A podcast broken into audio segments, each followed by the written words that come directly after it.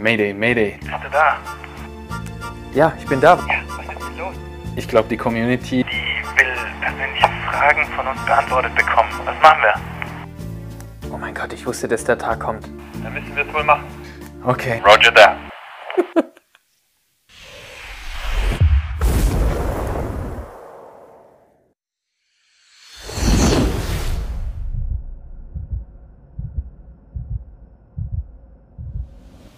Wie und wann habt ihr euch beide kennengelernt? So. die Story, die liebt Juli. Ich werde sie auch äh, kinderfreundlich erzählen. Aber im Grunde genommen könnt ihr euch vorstellen, das erste Mal, wo ich Juli begegnet bin, ich glaube damals wusste er nicht, dass ich existiere, aber ich wusste schon, dass er existiert. Äh, das war bei der Sporteingangsprüfung ähm, an der Uni. Äh, wir haben ja beide Sportwissenschaften studiert und wo er angekommen ist, dachte ich mir so einfach nur, oh nein, hier mit wirklich kurz rasierten Haaren, wirklich so einen Drei-Tage-Bart, dann ein Camouflage-Anzug und gefühlt so eine Militärhose und so richtige, so Boots, ja. Er nennt sie Winterboots, ich würde sagen so Militärboots damals noch. Und nicht so als Latino, äh, gerade frisch äh, gefühlt hier eingetrudelt in Deutschland, dachte mir so, oh nein, und mit den Menschen muss ich jetzt studieren oder so, ja. Im Grunde genommen war das am Anfang so, okay, aufpassen ist das. Ja, und irgendwann mal äh, kam so eine Möglichkeit beim Turnen, da haben wir so Kampfsportübungen gemacht. Und Da waren wir aber schon in der Uni. da waren wir schon drin, er hat alles bestanden, wir, ich habe alles bestanden und hat alles geklappt. Und auf einmal äh, hatten wir die Gelegenheit zu kämpfen und dann dachte ich so, wow, der hat ja was drauf, so. Und hat alles gepasst und ich war doch trotzdem vorsichtig, gell? Und dann, vielleicht kannst du dich dran erinnern. Ja, ja, auf jeden Fall. Das war unser erstes Anbandeln. Da kam der Dozent oder die Dozentin zu spät. Ja, genau. Und dann haben wir ein bisschen BJJ, also Brazilian Jiu-Jitsu, auf dem Boden gemacht auf der Matte. Die anderen haben schon komisch geguckt. So wie auch der Rest der Universität immer. Ja. War irgendwie mal. Wir waren immer so die, die, die anderen so. Ich hatte auf jeden Fall keine Camouflagehose an, das war einfach nur eine Cargohose.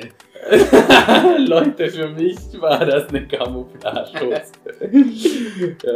äh, war auf jeden Fall lustig und so haben wir uns kennengelernt. Und sobald wir zum ersten Mal zusammengearbeitet haben, habe ich gemerkt, so krass, äh, der Junge hat wirklich was auf dem Kasten. Also, muss ich auch wirklich sagen, der, der ist wirklich ein Performer schon damals. Der, der, der hatte eine richtige Pace drauf. Ich konnte mich auf ihn verlassen und du warst wirklich immer schon ähm, ein sehr, sehr herzlicher Mensch. Und das habe ich dann, sobald ich, wie gesagt, diese äußeren Schichten mal einmal ausblenden konnte, gab dann es so das viel zum Ausblenden. habe ich das dann auch wirklich ähm, gemerkt und ich muss sagen, das war äh, die beste Begegnung in meinen letzten äh, mittlerweile fast acht Jahre, die wir uns kennen. Schon acht Jahre. Ja.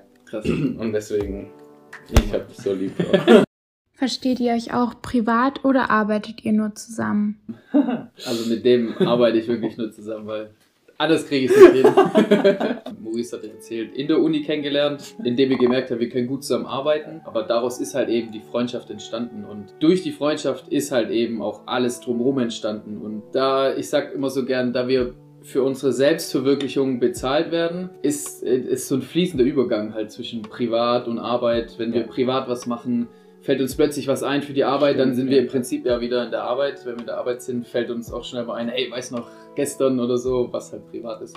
Also ich glaube, das ist Mische-Masche, ist manchmal Ja. auch, wenn wir arbeiten, vielleicht nicht gut zu 100% effektiv, weil man dann auch mal ein bisschen abdriftet, aber wir stimmt, ja. oder? Manch, manchmal driftet man ab, aber ihr Ja, das aber ja. Ich muss sagen, da bin ich glücklich, dass ich Juli habe, weil wie ich schon gesagt habe, der ist schon dann ein bisschen mehr so back to the, to the, to the Boden der Tatsachen. Auf jeden Fall, ähm, wie gesagt, äh, der, der zieht uns wieder zurück in den Boden der Tatsachen. Die Frage ist ganz lustig, weil genau, glaube ich, weil ich eben so eine andere Person bin, einfach äh, bin ich froh, dass Juli mich auch in der Art und Weise versteht und mich auch, äh, will ich auch behaupten, zu lieben weiß, ja, so wie ich bin. Und das habe ich auch sehr gerne bei dir, dass wir da einfach so, so offen über so viele Themen kommunizieren können. Die Menschen, die uns kennen, als, also privat, beziehungsweise in der, aus der Arbeit kennen, die merken schon, dass wir extrem Zugpferde sind und halt auch immer zusammenarbeiten. Und es gibt ja dann auch die Leute, oh, ich würde mit meinem, mit meinem besten Freund niemals äh, geschäftlich was machen oder Ja. für mich Freundschaft und Geld nicht. Wir haben auch Themen wie Geld und was muss ausgegeben werden, was verdienst du, was verdiene ich, was auch immer.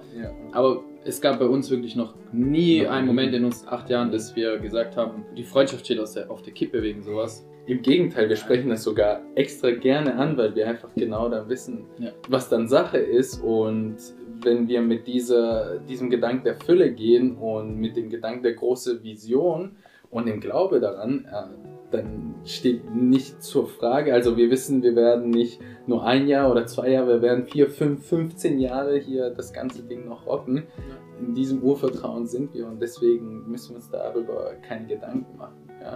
Wie seid ihr auf die Idee gekommen, Habitivity zu gründen? Ja, äh, im Grunde genommen ist es keine Idee, die, sagen wir mal, von heute auf morgen passiert ist. Und die meisten von euch, die, die uns schon länger folgen, die kennen die Geschichte gefühlt schon in- und auswendig.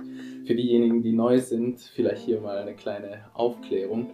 Ähm, wie gesagt, wir haben ja gemeinsam studiert und vor ungefähr fünf, sechs Jahren muss es jetzt gewesen sein, haben wir einfach, ähm, auch wo wir im Fitnessstudio waren, gemerkt, dass äh, die ein oder anderen Leute, auch wenn sie brachial aussahen, relativ gesund aussahen, im Herzen her nicht wirklich gesund waren. Die hatten vielleicht echt krasse äh, Porsches vor der Tür, echt krasse Wohnungen und eine Rolli an der Hand jedes Mal, wenn sie das Fitnessstudio verlassen haben. Und wir dachten uns, wow, der, der Typ muss doch hoch erfolgreich sein Ja, und vor allem glücklich sein. und glücklich und happy und alles. Und obwohl er sich teilweise in seinem Job meistens, also die, die Arten von Leuten, die wir dann befragt haben, ähm, sich wohlgefühlt haben, haben wir gemerkt, so, die, die sind zwar erfolgreich, aber sie fühlen sich nicht glücklich. Ja. Das war nur dieser Anschein äh, davon und sie kamen ins Fitnessstudio, um die Sorgen zu, äh, hinter sich zu bringen, ja. Und dann haben wir uns wirklich überlegt, hey, wie können wir es machen, dass wir in Zukunft vielleicht nicht mehr solche Menschen haben, sondern dass wir die Welt bereichern. Und da kamen die ersten kleinen Impulse. äh, auch auch davon. von an uns, weil wir das ja auch gesagt haben. Okay, guck mal, wir sind ja auch gut im Sport gewesen, beide auch Leistungssport und auch in anderen Bereichen. Also jetzt nicht nur die Fitnessstudio-Leute angeguckt, sondern auch andere Leute, wo gesagt haben, hey, der Dozent zum Beispiel oder der eine, der ist voll der Oder Brain in der einen Sache ja. oder Psychologe.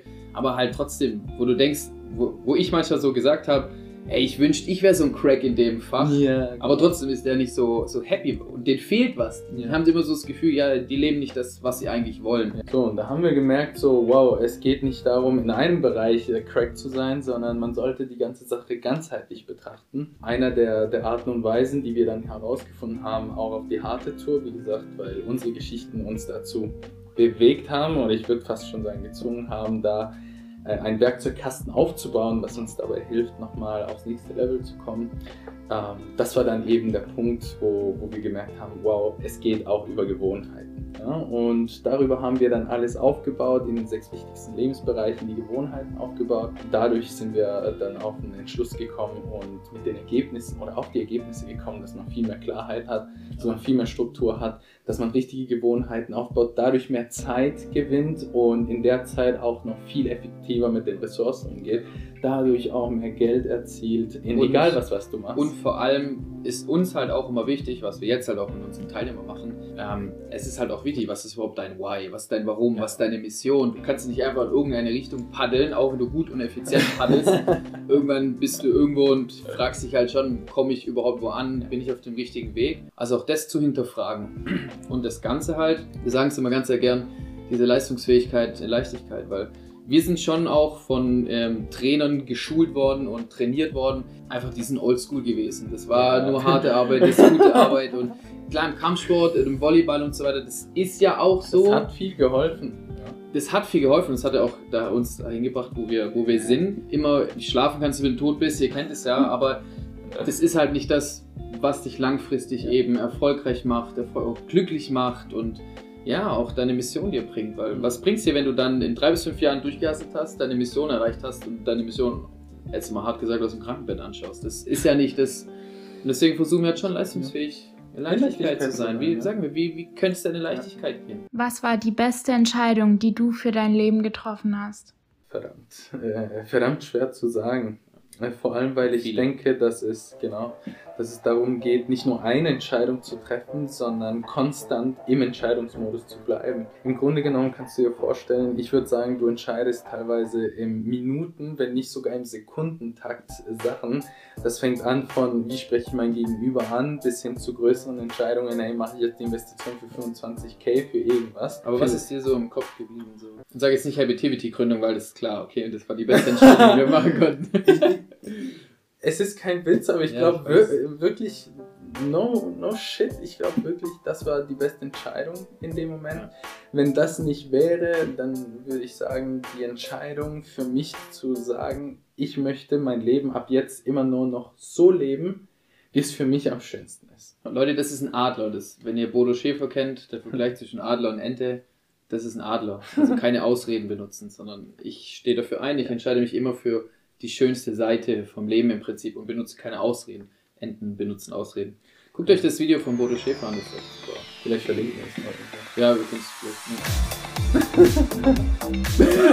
Ne? Klar, Habitivity-Gründung, beste Entscheidung für mich auch aus der oder in die Selbstständigkeit zu gehen oder ins Unternehmertum, weil ich war halt auch immer angestellt. Oh, aber ich bin totaler. Freigeist. ja. Ich war halt immer der Typ, der, ich, es soll auch überhaupt nicht überheblich klingen, aber immer gedacht habe, seinen Boss angeguckt hat und gedacht, ich weiß eigentlich, solltest du anders kommunizieren mit deinen Mitarbeitern und so weiter. Und eigentlich sollten wir gerade andere Projekte angehen und eigentlich ist genau das, was wir jetzt machen und das, was ich auch kann. Aber ich glaube, die beste Entscheidung in meinem Leben, also abgesehen davon, wie du auch schon gesagt hast, eine Entscheidung, die jeden Tag immer aufs Neue deine Wert, deinen Werten einzustehen, für deine Werte einzustehen. Dieses Klischeehafte nicht aufzugeben.